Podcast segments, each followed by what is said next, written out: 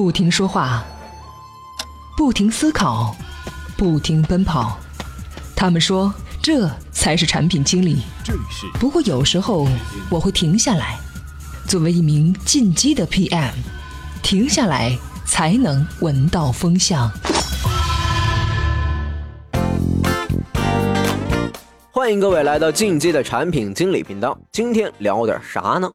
上次说了分辨率、像素、PPI 这几个概念，有人跟我们说啊，别整那些肤浅的玩意儿，有种整点有内涵的。得，今儿啊就给大家找个有内涵的说一下，比如说这个云，互联网圈里什么云计算、云储存、云服务层出不穷。其实啊，从这个做产品的思路来看，云就是两个大类：推送云和自生云。推送云呢是产品内置的，由后台推送给用户，比如说这个微信插件，不断推送新功能给用户。自身云呢是用户主动贡献的、主动积累的，比如这个应用商店里的软件评分这个功能，这软件评分多少，有多少人下载更新，有多少人卸载，数据呢全部来自于用户自身的积累。客户经理能用这两朵云搞点啥东西出来呢？资讯过后回来接着聊。每日必知。滴滴新 logo 撞衫了。九月九号，滴滴打车宣布正式更名为滴滴出行，并启用新 logo，扭转的橘色大写字母 D。新 logo 发布不久，有网友指出，与印度一名设计师发到网上的牙医 logo 非常相似。亚马逊的手机寿终正寝了吗？九月九号，亚马逊停止了自家手机品牌 Fire Phone 的网络销售。一名发言人表示，或许今后 Fire Phone 不会出现在市场上了。今年双十一不仅有打折，还有冯小刚导演的晚会。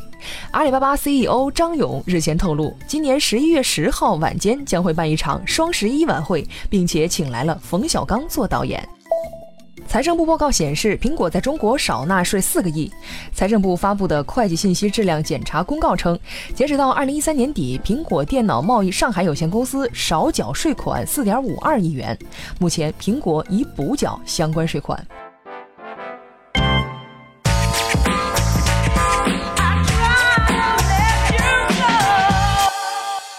欢迎回来。首先说推送云，当产品有了装机量以后，相当于建立了滩头阵地，要要迅速的抢占要塞，扩大战果。一如这个腾讯有了 QQ，奇虎有了三六零。但是呢，进驻用户终端只是第一步，开展后续的服务需要先布置好云端，要使产品的体验丰富精致。可以看一下某个著名的浏览器的做法啊，在网上听音乐、写日程。收发邮件、发微博、下载东西、预防木马病毒，做这些事情有可能用到其他软件，而把这些需求开发成插件，整合在某个浏览器里面，哎，这就是应用云。而塞了太多功能会影响速度吗？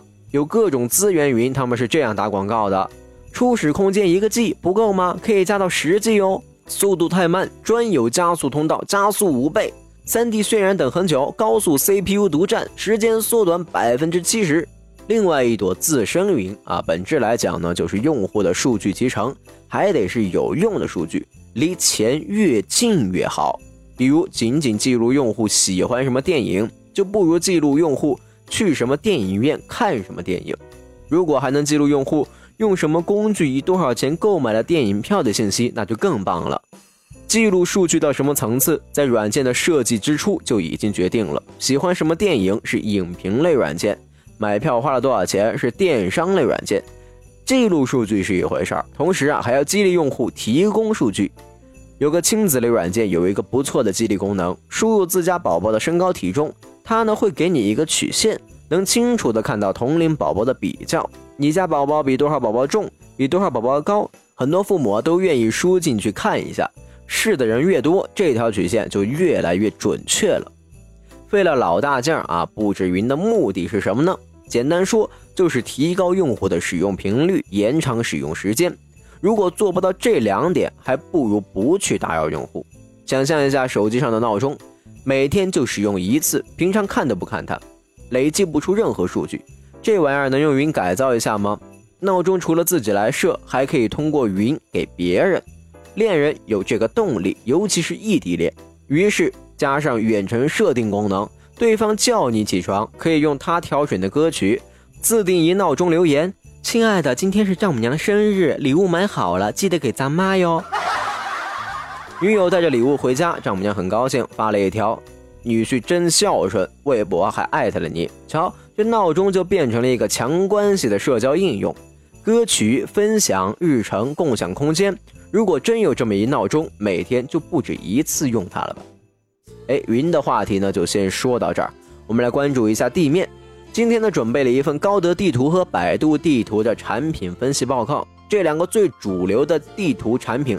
到底哪个更胜一筹呢？在充电时间的微信公众号里回复“地图”两个字啊，就可以看到这份报告了。嗯，感谢您的收听，我们下期再见。